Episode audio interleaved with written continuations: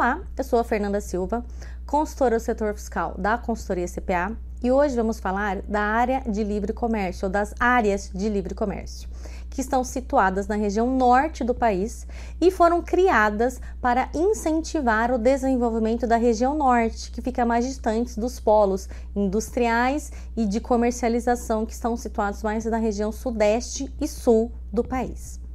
A área de livre comércio existem benefícios fiscais tanto para o ICMS como para o IPI, em operações internas lá na região norte, como operações interestaduais, com início de um fornecedor localizado em outra parte do país para um destinatário situado lá na área de livre comércio.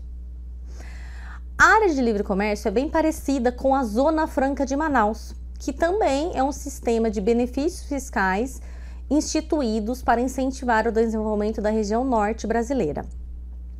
A Zona Franca de Manaus, ela está trazida no Regulamento de São Paulo no artigo 84, enquanto a área de livre comércio está no artigo 5 mas os requisitos para aplicação são os mesmos. Isto é, o próprio artigo 5 do anexo 1, que trata especificamente da isenção da área de livre comércio, fala para o contribuinte analisar os requisitos de aplicação que estão no artigo 84 do anexo 1.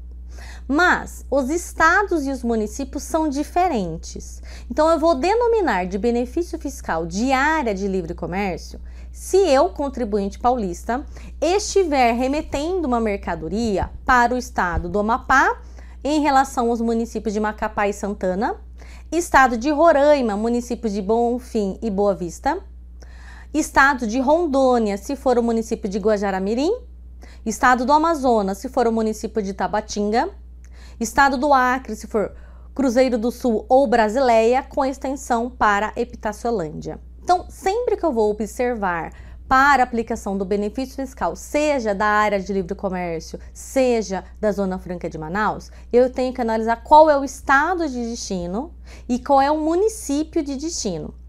Ou eu encaixo na área de livre comércio, ou eu encaixo na Zona Franca de Manaus. Ou pode ser que eu não encaixe nenhuma das duas regiões de benefícios tá?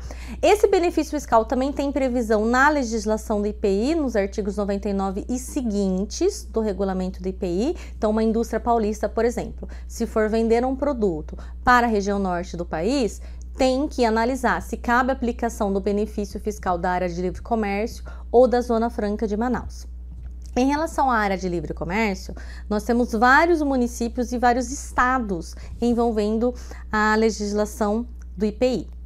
São os mesmos estados e municípios para o ICMS, mas os requisitos são um pouquinho diferentes. Então eu tenho que analisar os artigos do regulamento do IPI, e para cada região, os requisitos são um pouquinho diferentes. Então, por exemplo, área de livre comércio de Boa Vista e Bonfim, eu analiso o artigo 112.